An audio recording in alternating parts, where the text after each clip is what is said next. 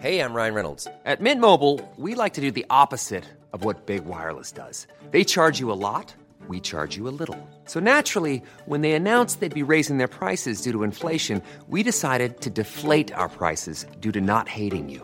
That's right. We're cutting the price of Mint Unlimited from $30 a month to just $15 a month. Give it a try at mintmobile.com slash switch. $45 upfront for three months plus taxes and fees. Promo rate for new customers for limited time. Unlimited more than 40 gigabytes per month. Slows. Full terms at mintmobile.com.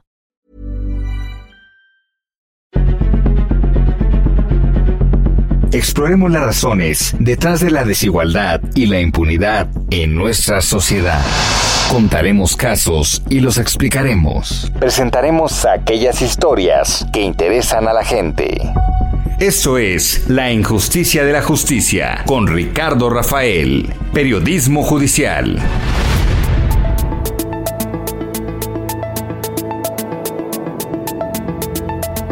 ¿Qué tal? Buenas noches. Esto es La Injusticia de la Justicia 985 del Heraldo Radio, un programa semanal de periodismo dedicado a explorar esas reglas, esas normas, esas costumbres que nos igualan ante la ley, que nos igualan ante el Estado, o lo contrario, que nos discriminan, que nos violentan, que nos separan.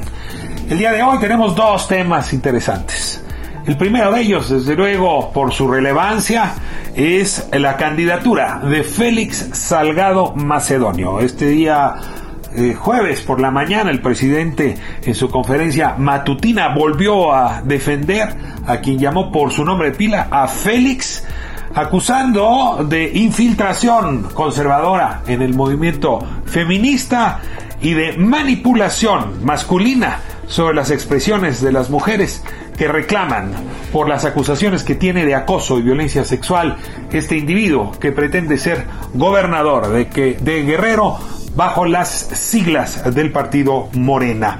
Hoy Estefanía Veloz, militante, fundadora del partido, de las voces jóvenes, activista feminista, una gente respetada dentro y fuera de Morena por la defensa de los derechos de las mujeres, nos dedica una larga entrevista para pues compartirnos los argumentos que ella y muchas otras mujeres dentro de Morena eh, pues han venido esgrimiendo, incluso anunciando que podrían renunciar al partido si Félix Salgado Macedonio se alza finalmente con la gobernatura en uh, Guerrero.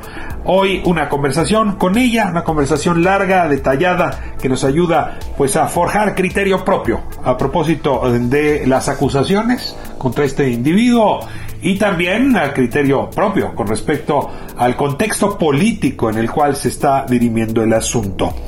En un segundo momento tengo una entrevista con Janet Calderón Jiménez.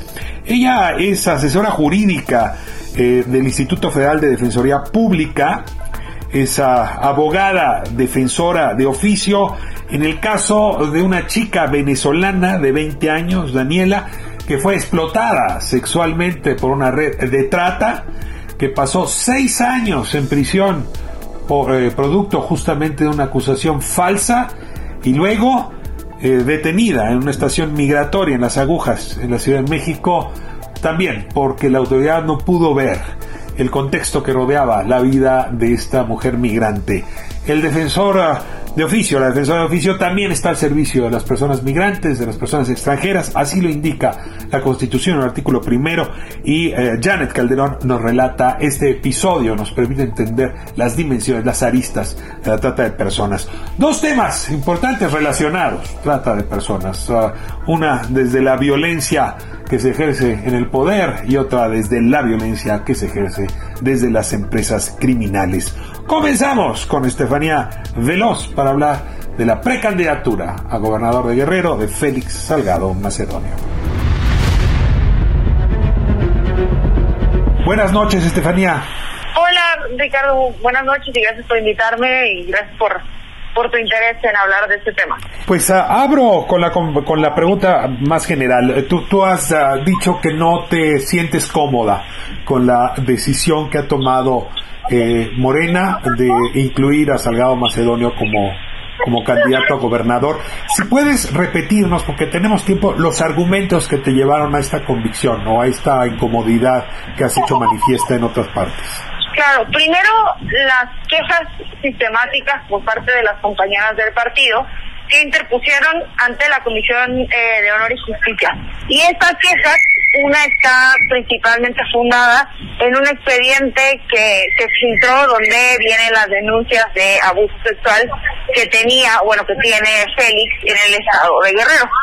Esto nos dio la oportunidad de investigar y de ver qué había a, fondo de eso. De por sí, la palabra de las compañeras para para mí vale mucho y para, para otras personas, pero pues queríamos ver en qué estaba basada.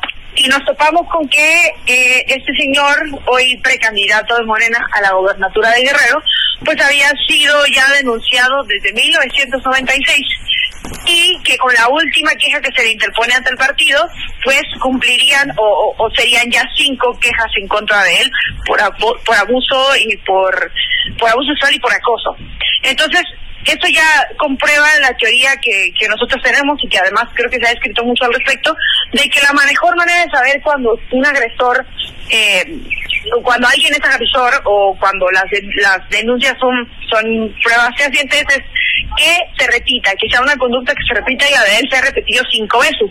Ahora, es importante recalcar que también lo que nos llevó a exigir que no se le diera este papel para que fuera candidato y que se le investigara dentro del partido, es porque sabemos que el acceso a la justicia para las mujeres en México es prácticamente nulo, que no, que no existe para las mujeres y que es muy difícil llevar a un agresor o a un violador a juicio. Entonces queríamos pensar que el partido subsanaría esta parte y le creería a las víctimas eh, que muchas también militan y han dicho y han dicho algo al respecto. Ahora, a mí me parece complicado que, que no se haya tomado en cuenta que no haya sido así, pero Sí, sí creo que, que lo que nos llevó primero fue como esta, esta, este coraje colectivo de que no se hiciera caso y de que la, la primera instancia, que era la del partido, no escuchara eh, estas peticiones. Y bueno, ya después esta, esta manera de interponer el, poder ante la palabra de las compañeras, pues creo que fue lo que detonó y que hoy nos pone en el lugar en el que estamos ahorita.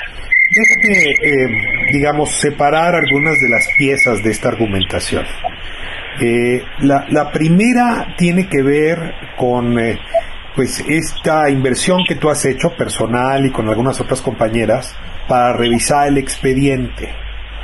Héctor Díaz Polanco, que fue la cabeza de esa misma comisión, ¿no? De honor y justicia, mencionaba recientemente en un programa con Carmen Aristegui que el expediente era un expediente denso y que tenía eh, elementos tú después de ver ese expediente corroboras.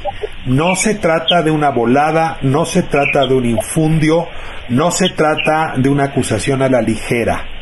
Hay fundamentos en esta documentación presentada ante la comisión. Claro. Primero que la víctima tiene nombre. No, no estamos hablando de lo que hicieron hacer, lo que hicieron hacer creer que eran denuncias falsas y que eh, todo se trataba de gente que no quería dar la cara. Al contrario, todas las víctimas eh, Félix Salgado Macedonio tienen nombre y han dado sus nombres, sus documentos personales y sus testimonios ante las autoridades de Guerrero. Ahora, es cierto que la prueba, o sea, la carga de la prueba no se puede utilizar porque es un expediente que se filtró y que la comisión hoy estaba entre, bueno, es que no podemos aceptar esto como prueba. Y creo que, que la, lo que conflictúa la comisión hoy, y que la verdad que creo que Víctor Díaz Polanco lo debe saber muy bien porque estuvo al frente de esa comisión muchos años y utilizó cosas o argumentos leguleyos para no querer darle entrada a muchas otras quejas de esta índole contra otros personajes. Pero lo que están diciendo la comisión hoy es, nosotros como organismo de un partido no podemos decir que alguien es culpable o inocente de una investigación que todavía se tiene que hacer o que ya prescribió o que nosotros pues no somos autoridad para investigar, no tenemos los recursos y tal. Lo que nosotros decíamos era, nadie está pidiendo que el partido o la, eh, eh, la, la comisión del partido tome una decisión por encima de la decisión que se pueda tomar la fiscalía. Ni que diga, este señor es culpable de violación o inocente de violación. Lo que decimos es, puede emitir un argumento político porque es la, la institución de un, organi de, un, de un partido político en el que diga, esta persona está imposibilitada para participar políticamente por ahora, permitiendo que se le investigue. ¿Sabes cuál es la razón más importante de esto? Que Félix Salgado Macedonio ha tenido fuero siempre. Muchos años desde que inició su, desde que le dieron la le hicieron la primera denuncia y parte de lo que dice el abogado de una de las víctimas es ¿Cómo puede ser que exista una pseudo investigación? ¿Cómo puede ser que se hayan tomado en serio las denuncias de las víctimas cuando sabemos que a él no se le podía investigar porque tenía fuero? Hoy por primera vez está fuera, o bueno, por primera vez en muchos años, está fuera de esta, de esta protección porque ya no es senador y creo que es ahora donde se tiene que presionar para que el partido no le vuelva a otorgar, otorgar fuero a alguien que claramente tiene que ser investigado. A ver, Estefanía, me parece interesantísimo lo que estás planteando. Déjame ver si entendí bien y perdóname que lo repita. Lo que quieres decir es, se hicieron estas acusaciones contra Félix Salgado Macedonio, pero no se pudieron investigar porque tenía fuero. Y esa es la razón por la, cual hoy no hay una sentencia que impida que sea precandidato a candidato a, precandidato a gobernador de Guerrero. Eh, es decir, que el fuero lo, lo, lo que impidió que esta sentencia hoy pudiera descarrilar su candidatura. Más allá de eso, lo que dice el argumento de el argumento de los abogados de una de las víctimas es que hoy uno de los argumentos de la fiscalía es que este este delito ya prescribió, ¿no? Que este delito ya no se puede investigar y que ya prescribió el de la el de la investigación o la denuncia de 1996, cuando hay uno nuevo en 2016. Pero ellos dicen que ellos ya ya investigaron todo lo que tenían que investigar y entonces nosotras nos preguntamos, ¿en qué momento, si claramente alguien que tiene fuego no puede ser llevado ante la justicia? Y esto me lleva a la declaración que hace el presidente hoy en la mañana, diciendo, ay, bueno, está bien, pero ante el juez. A ver, perdón, pero si el señor viene de ser senador y diputado y presidente municipal, o sea, ¿de qué estamos hablando? Hoy hoy decidimos, y fíjate que esto pensábamos en el caso, hoy en, en el caso de la compañera de Veracruz, Ernestina Asensio, cuando era claro que la fiscalía de un Estado corrupto como Veracruz, con, con, con este pacto que tenían con el presidente Calderón en este momento, dando una, una teoría de lo que había pasado, yendo en contra de la declaración de la propia víctima, nosotros nos pusimos del lado de la víctima. Y en ningún momento dijimos, bueno, ¿y la denuncia? Bueno, pues ya la fiscalía dijo, ¿por qué hoy estamos del lado incorrecto de la historia? ¿Por qué hoy estamos haciendo lo que le hicieron a, a, la compañera Ernestina en ese momento?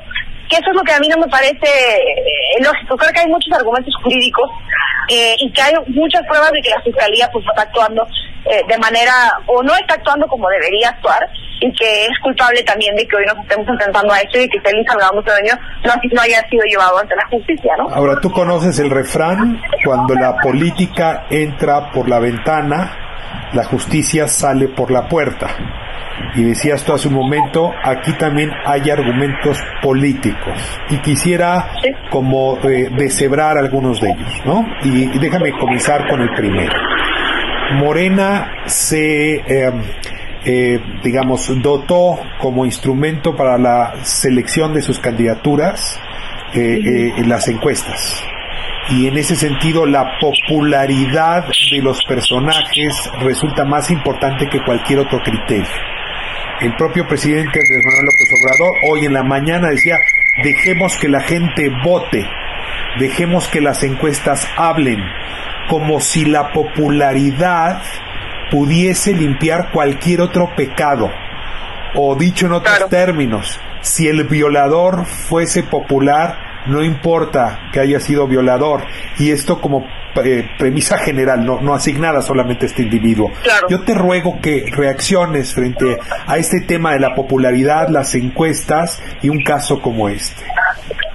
Claro, es que justo este es, ese es el tema de la importancia del movimiento del Me y del movimiento feminista, que hoy, por muy, por muy famoso que sea, que hoy, por muy conocido que sea, que hoy, por mucho poder que tenga, también se te puede señalar por haber cometido abuso contra mujeres, por haber tenido conductas que no debieron haber tenido.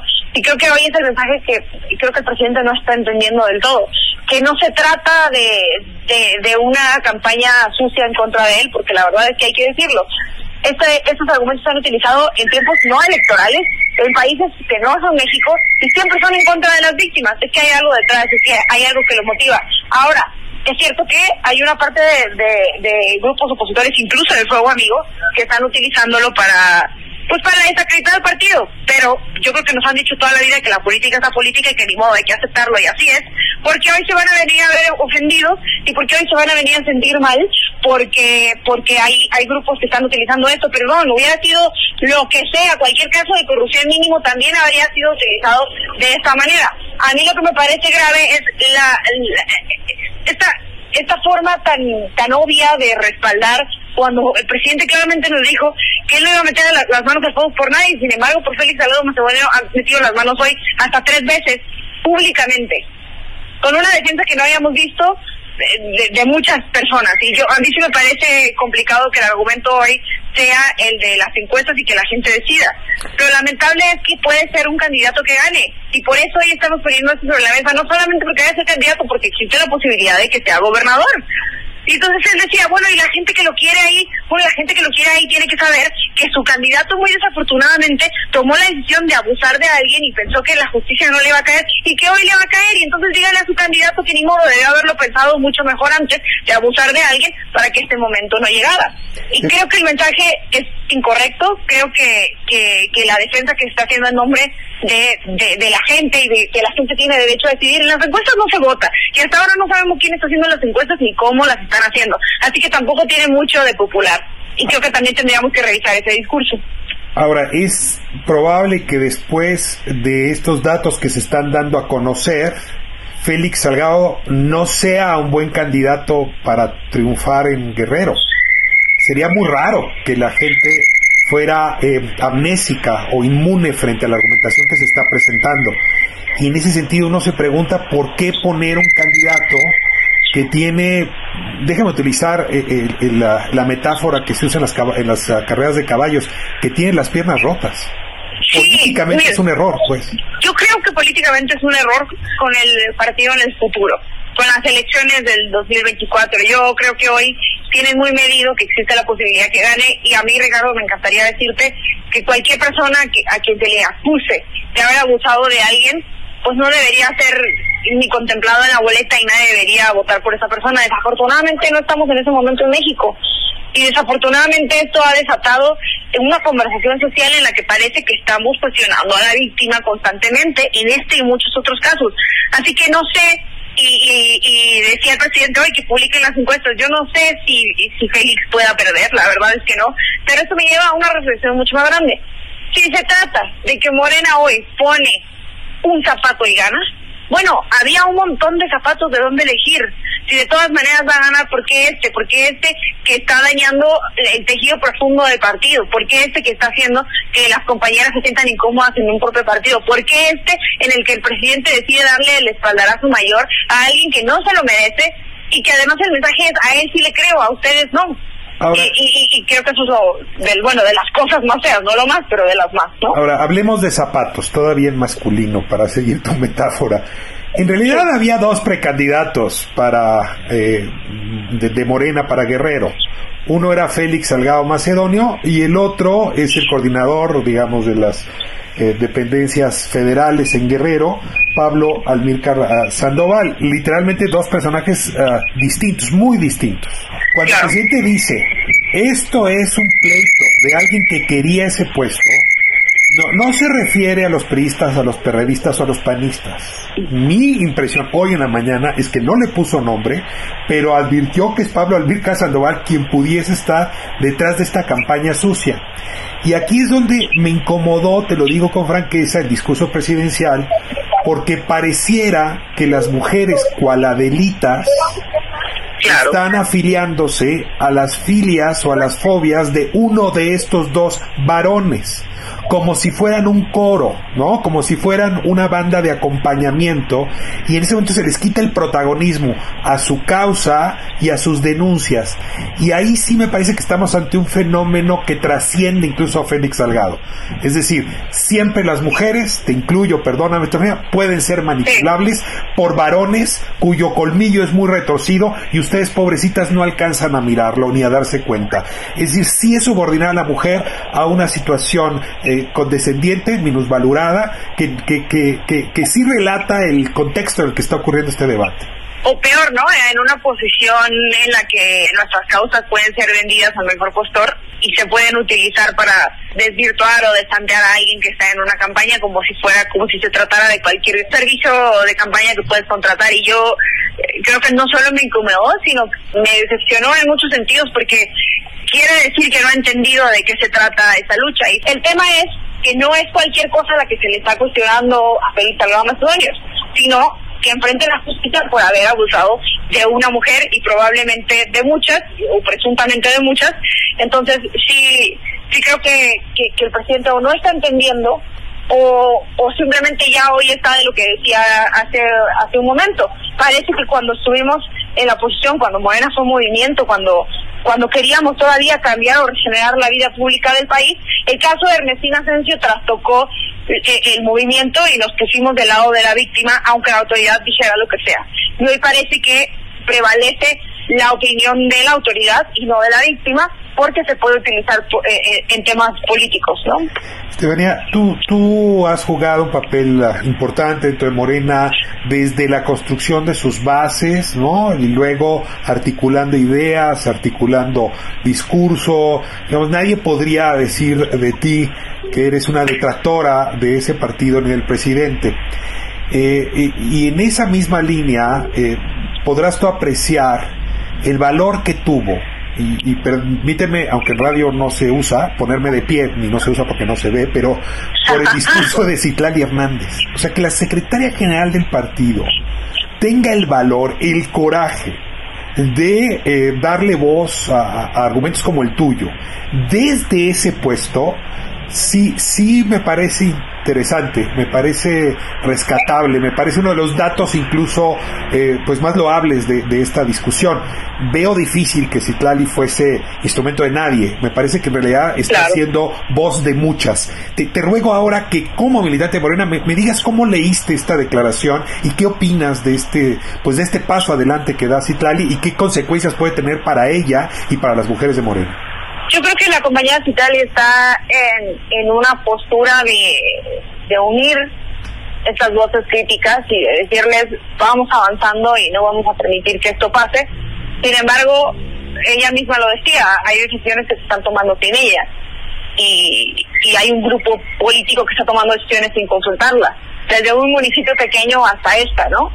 Y parece que ya se vuelve mucho más difícil pensar en que va a ser ella la, o sea, es, la, es nuestra única aliada y, va a ser ella la que impida que lleguen estos estos violentadores. A mí me parece que la responsabilidad que tiene es mayúscula y me parece que incluso fuera del partido, las compañeras que la hemos acuerpado en esto, porque ella como autoridad tiene mucha mayor responsabilidad, no es una militante cualquiera, sino alguien que toma decisiones, en esta en esta lucha que va a emprender en esta en este espacio que está ocupando que además me atrevo a decir que no va a ser la única y va a ser muchas otras lo cierto es que hoy y me, duele mucho decirlo esto es una batalla perdida. Esto es una batalla perdida dentro del partido. Y hablábamos primero de lo que pasaba en, en la comisión y de cuáles eran los las decisiones que se tenían que tomar dentro del partido. Y uno es que eh, se hizo una audiencia para el desahogo de pruebas donde de ahí se dan 15 días hábiles, eh, esto lo hizo Félix Macedonio el día de antier me parece,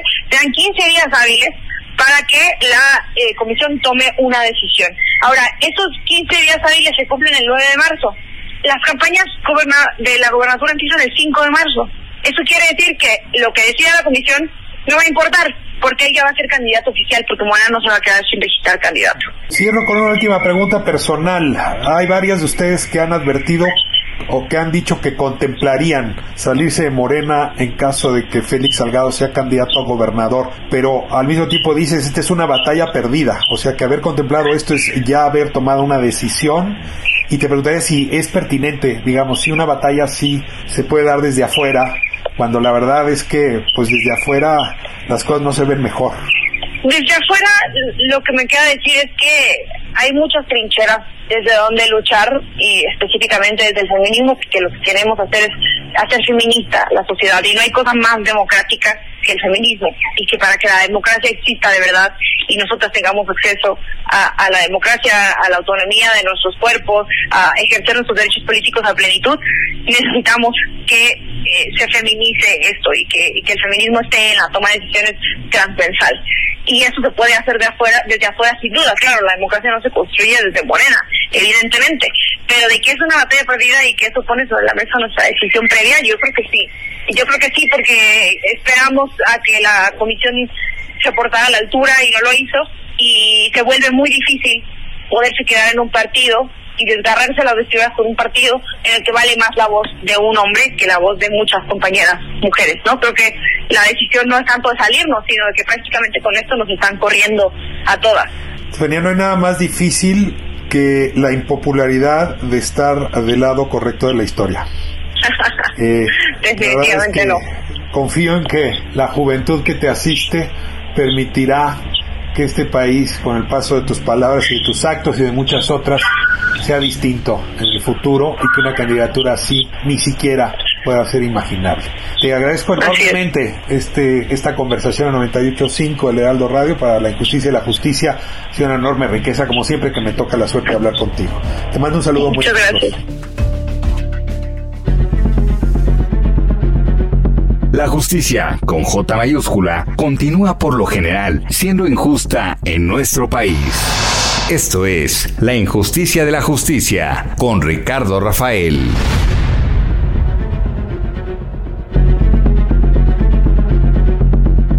Continuamos con más del periodismo judicial al estilo de Ricardo Rafael.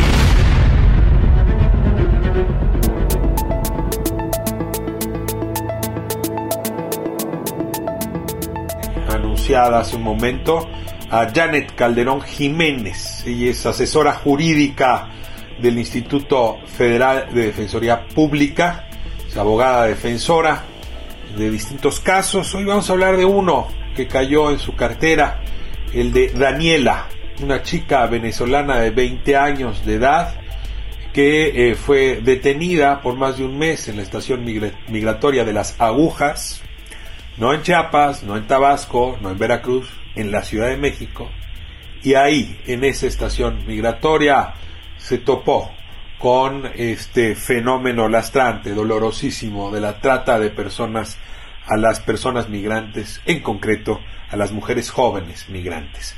Le doy la bienvenida, buenas noches, Janet Calderón, qué gusto saludarla. ¿Qué tal? Buenas noches, gracias por el espacio. A ver, Janet, primero ah, la pregunta más ah, de principiante que me ayuda mucho a entender. ¿Por qué la Defensoría de Oficio, por qué los defensores de oficio, eh, déjeme decir así, defienden migrantes? Eh, eh, está, que uno supondría que el defensor de oficio está ahí para atender mexicanos, no sabía que también defendían, o sí sabía, pero no importa que usted lo aclare, también defendían personas que provienen del exterior. Ayúdeme a entender este papel que desempeña el instituto.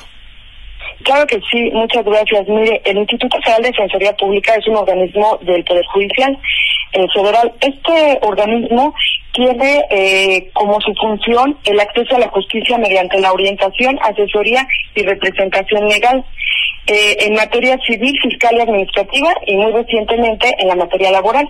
En la materia administrativa se encuentra la materia migratoria. Es así que nosotros tenemos competencia para apoyarlos y representarlos.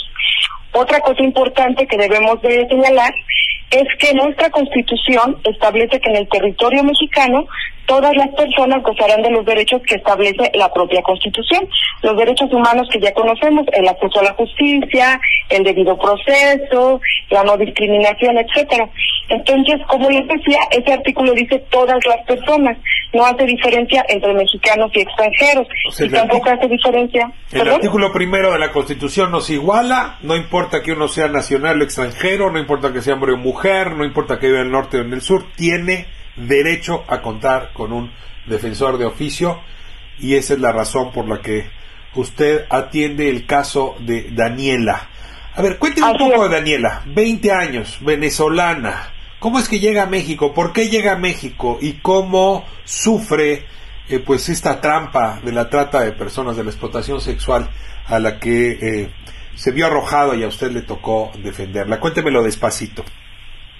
Claro que sí, pues eh, el caso de Daniel es un caso muy triste y muy común al que se enfrentan muchas personas de Sudamérica cuando eh, buscan acceder a una mejor calidad de vida. Es así que ella fue enganchada por unas personas que conoció, eh, me parece que, a través de las redes sociales, la invitan a venir a México, le ofrecen un buen em-, empleo, incluso le dicen que le van a pagar su boleto de avión y se lo pagan, le ayudan con todo para que llegue a nuestro país. Eh, ella, pues en busca de ese sueño, como cualquier mujer joven, decide eh, venir a México. Sin embargo, ese sueño se convierte en una pesadilla, pues al llegar al país le dicen que tiene que pagar su boleto de avión y para eso tiene que empezar a trabajar como prostituyéndose. Y es así que empieza una pesadilla para Daniela, ¿no? Con el delito de trata de personas. En la Ciudad de México la, la enganchan para una red de prostitución. ¿Me puede aclarar? ¿Es una red de prostitución de acompañantes, de escorts? ¿O es en table dance? ¿O es en prostíbulos? Es decir, cuéntenme un poco de esta red que opera en la Ciudad de México y que justamente pues eh, engancha a estas jovencitas que están buscando salir de una situación tan complicada como la que Daniela vivía justamente en Venezuela. Claro, hay muchas formas y hay muchas eh, redes de hecho. En el caso de Daniela era un, era vendida a través de una página de internet, en un catálogo, donde las personas que acceden a ella podían escoger cuál es la que mejor eh, eh, les parecía para poder tener pues algún tipo de relación con ellas, algún tipo de encuentro. Es así como a ella la explotan. Y para poderla ofrecer, la tienen que secuestrar, entiendo la tienen que encerrar, la tienen recluida, la tienen vigilada, eh, en fin, ¿cómo, ocurre este esta privación de la libertad de Daniela? Bueno, esto se da mucho. Eh, la trata de personas se da a través de, eh, engaño, la violencia física, la amenaza, el abuso de poder. Entonces ella cuando llega a México, eh, lo primero que hacen es retirarle sus papeles. Y de ahí empieza todo, porque a las personas migrantes que son doblemente vulnerables, eh, por ejemplo, ella por ser mujer y además migrante, eh, le retienen sus papeles, la amenazan, eh, le dicen que le va a, ir, va a ir peor, que no hable, la tratan mal y todo, y es así como la tienen sometida de alguna manera. Recordemos que el, el delito de trata eh, tiene que ver mucho en eso, en ese sometimiento, en ese engaño, en ese abuso de poder que tienen a las personas, ¿no? Y estamos hablando de redes organizadas también extranjeras o nacionales vinculadas al crimen organizado. ¿Sabemos algo más de este tipo de redes? ¿Cuál es bueno, como tal, eh, yo creo que hay los, los actores de este tipo de delitos que son pueden ser mexicanos, pueden ser extranjeros, ya que es un delito que es de carácter internacional y que eh, ocurre en personas que están en tránsito en México eh, recordemos que en el delito de trata, las personas eh, en México pueden ser de origen, de destino, de tránsito. ¿Qué quiero decir con esto? Hay mexicanos que son eh, eh, víctimas de ese delito, entonces es país de origen México. Eh, cuando pasan por México, por ejemplo, los extranjeros de Sudamérica para llegar hacia el norte, para ese mismo fin, pues entonces son el país eh, de tránsito. Y cuando llegan a, a, México para prostituirse, como es el caso de Daniela, es país de destino.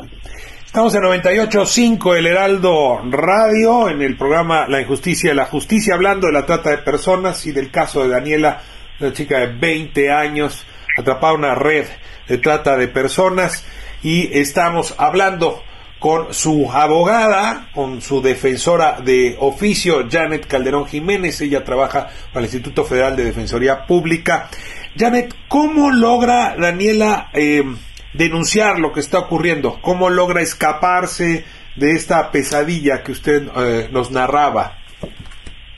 Bueno, aquí es algo todavía más triste. La pesadilla de Daniela no termina en ser víctima de delito, sino que eh, todo lo contrario, ella fue acusada de ser copartícipe de la comisión de ese delito. Es lo que llevó a Daniela a estar detenida, a estar en prisión varios años. Eh, desafortunadamente... A ver, voy, eh, despacio, voy despacio. La autoridad detiene a los participantes de esta red de prostitución, de trata de personas, y a ella se le acusa como parte de la red, no como víctima. Así es, ocurre muchas veces por la situación que están ellas de sometimiento.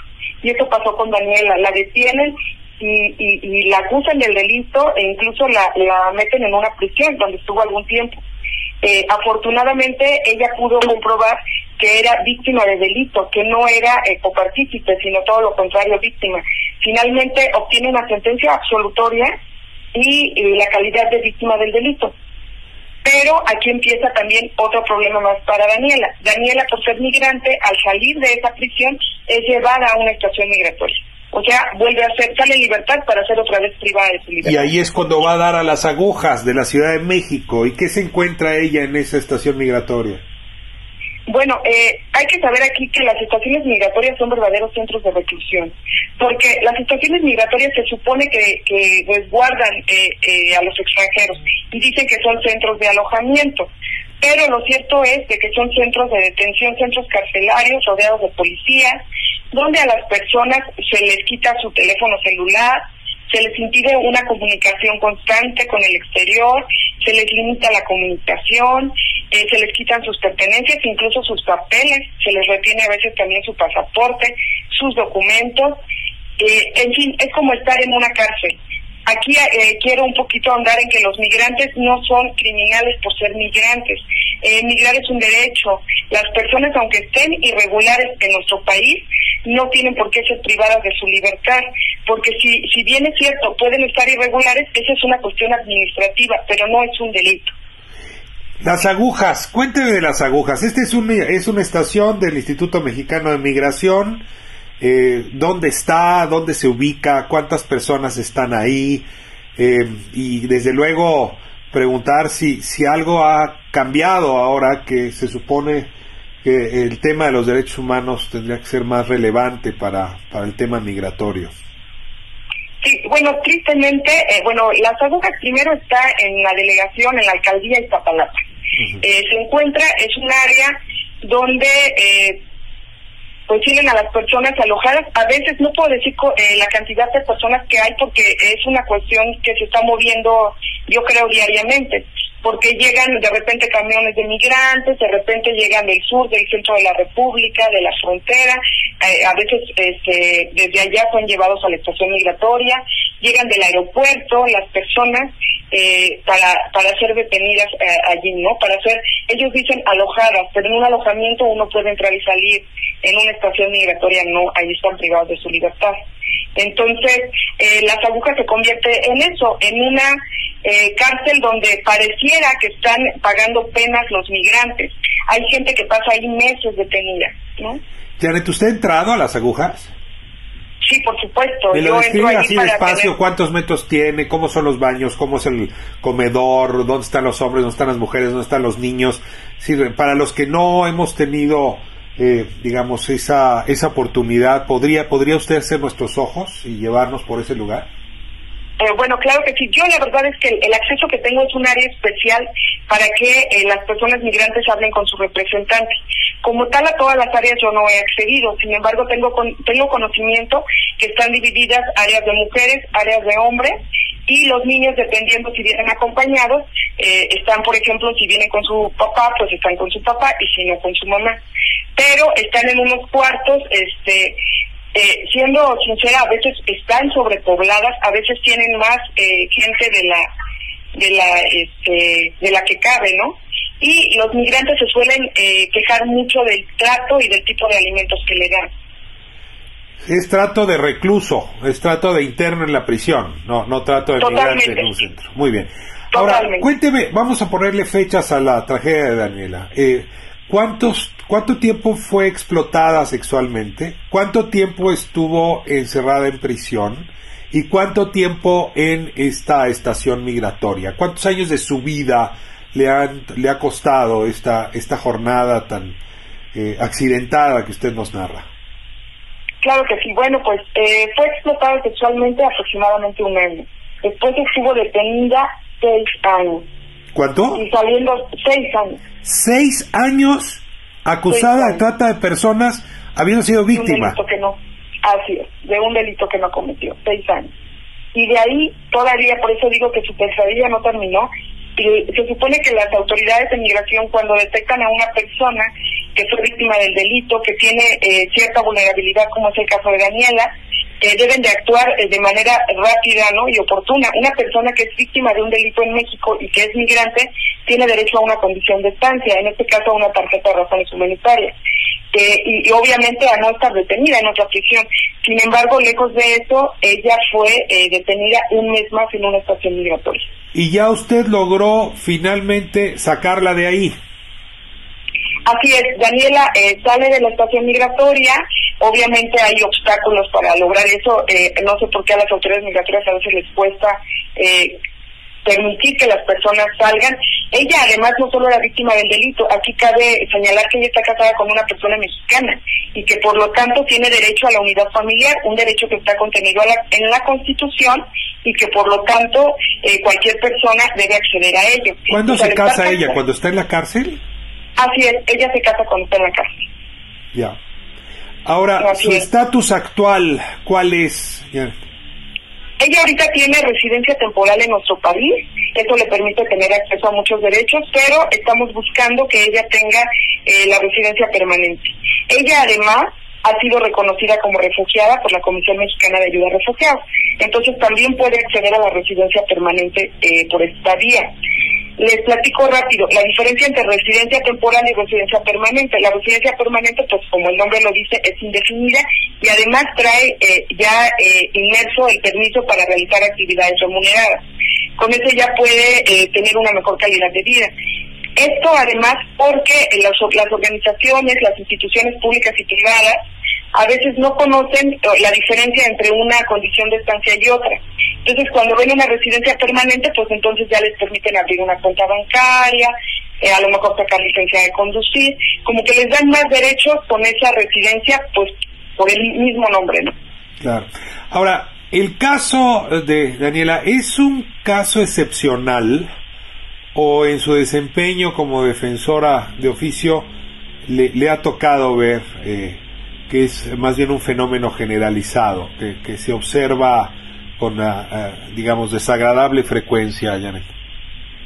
Bueno, por lo que hace a, la, a, que los migrantes son víctimas de delito, pues sí es muy común. Ellos, eh, desafortunadamente, por su paso por el país, son el blanco perfecto por su situación de vulnerabilidad para que eh, les cometan delitos y les violen derechos.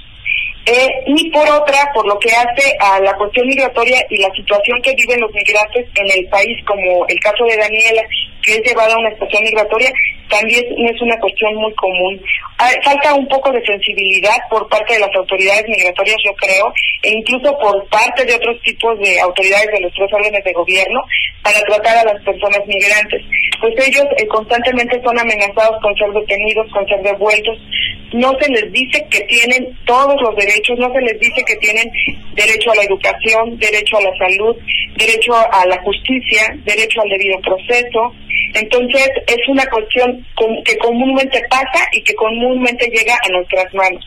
Eh, lo, incluso eso ha llevado a que nuestro maestro, eh, nuestro director, el maestro Mechaí Sandoval, pues haya aumentado las plazas y haya hecho esta área de, de asesoría jurídica en materia de movilidad, a modo de que en todo, todo el país tengamos asesores jurídicos en estas materias y que en cualquier parte que se encuentre un migrante sepa que existe un abogado que puede representarlo y puede defender sus derechos. Con esto cierro. Si, si yo soy una mujer como Daniela, que proviene de Venezuela, de El Salvador, de Honduras, eh, del Caribe, y me, encuentro en circunstancia de trata, o si me encuentro hoy en una prisión y estoy escuchando este programa, o si estoy eh, en una estación migratoria, eh, tengo derecho a, la defensa de un abogado, un abogado como usted. ¿Cómo, ¿Cómo ejerzo ese derecho? ¿A quién le hablo? ¿Con quién contacto? Digamos, ahora que ya sé que la Defensoría Pública eh, pues está ahí para apoyarme, lo que sigue es contactarles y, y necesito un teléfono, necesito un correo electrónico, necesito sus datos, pues perdónenme si le estoy abriendo la, la prueba, la puerta para que la abrumen y les abrumen con estas solicitudes, porque seguramente van a llegar muchas, pero ayúdeme con los datos de contacto y con la mecánica justamente para verse beneficiado a la defensa que ustedes ofrecen. Claro que sí, al contrario, a nosotros eh, nos gusta y lo que queremos es que sepan, tenemos la encomienda de parte de nuestro director que todos los migrantes sepan que tienen acceso a la representación por parte de un abogado del Instituto Federal de Defensoría Pública. Nosotros tenemos un teléfono que es Defensatel y el número es 822 42 42 6. Este teléfono otra es vez, atendido otra, otra vez de nuevo, 822. Ajá, 42 42 6. Muy bien. Ajá. Este teléfono es atendido las 24 horas del día de los 365 días del año. A cualquier hora ellos pueden llamar y un abogado los va a, a, a conectar con un abogado especializado en la materia de lo que ellos están buscando. Además estamos en redes sociales. Oiga, y hay una pregunta, porque ustedes dependen del Poder Judicial. ¿No, ¿No se enojan los del Instituto Nacional de Migración cuando ustedes meten las narices en la defensa de estas personas? Cuando meten las narices en la aguja, en las agujas, en fin, ¿cómo la llevan con las autoridades que son pues las que están de alguna manera violando los derechos de los migrantes? Híjole, tristemente pues sí pasa, a veces se pueden molestar, pero nosotros lo único que hacemos es hacer nuestro trabajo, que es eh, defender los derechos de todas las personas, eh, migrantes y mexicanas. Ya. Oiga, y ahora déjeme, déjeme eh, hablar de esta, de esta iniciativa de Netzaí Sandoval. Él es el director del Instituto, justamente de Defensoría. Pública. Eh, Esta área no existía, es un área nueva la que está al servicio de las personas migrantes. Eh, cuénteme Sí, sí. cu- cuándo se fundó, por qué se fundó, eh, cuántos ah, clientes, déjeme llamarlos así, cu- cuántos defendidos, defendidas tienen, eh, en dónde, en dónde están ubicados, en fin, porque esta es una novedad que sí, francamente vale la pena subrayar aquí.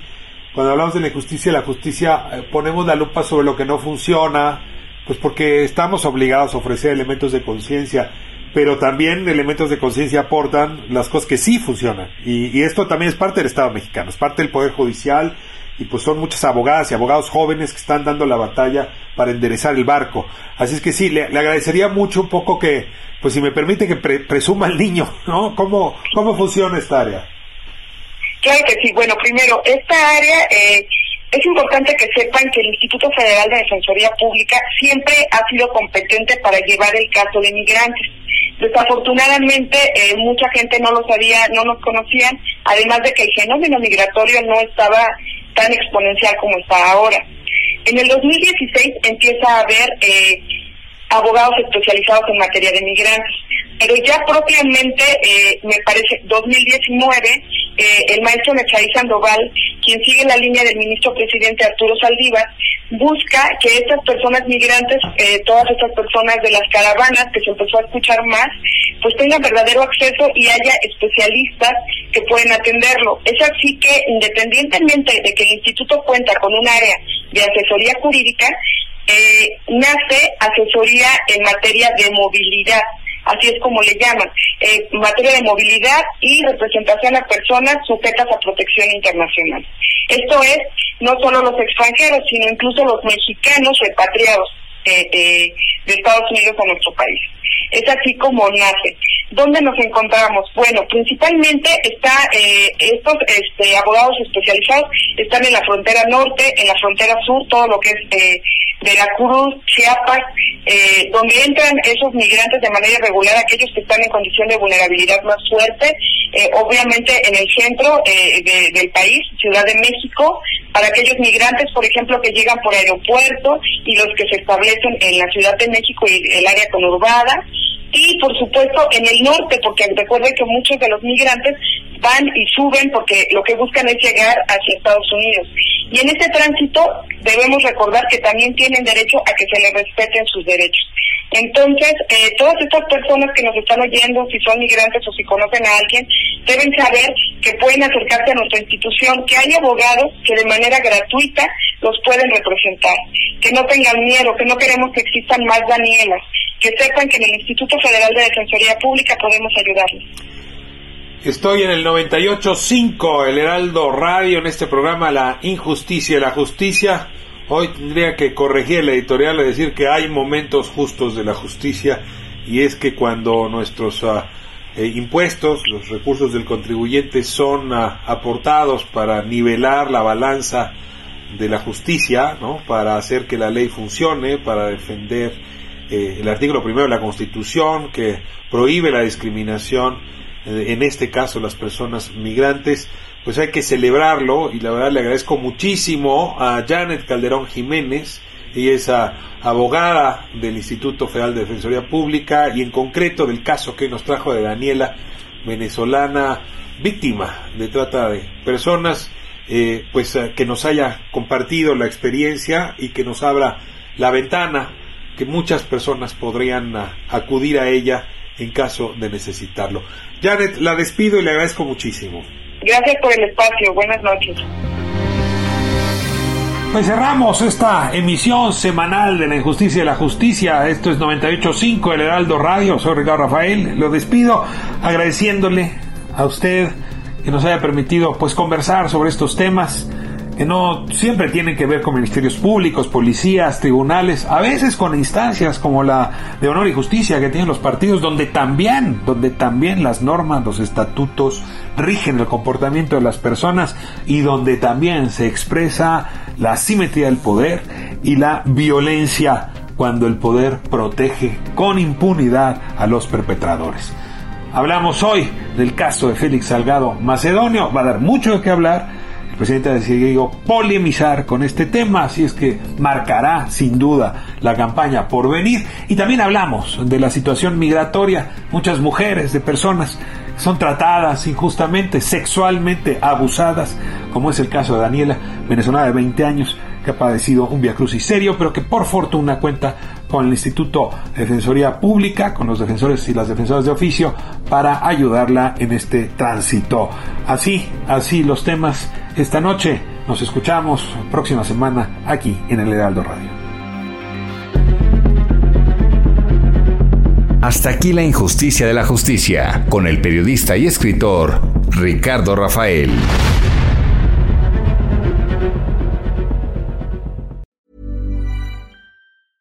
Even when we're on a budget, we still deserve nice things. Quince is a place to scoop up stunning high-end goods for 50 to 80% less than similar brands. They have buttery soft cashmere sweaters starting at $50, luxurious Italian leather bags, and so much more. Plus, Quince only works with factories that use safe, ethical, and responsible manufacturing. Get the high-end goods you'll love without the high price tag with Quince. Go to quince.com/style for free shipping and 365-day returns.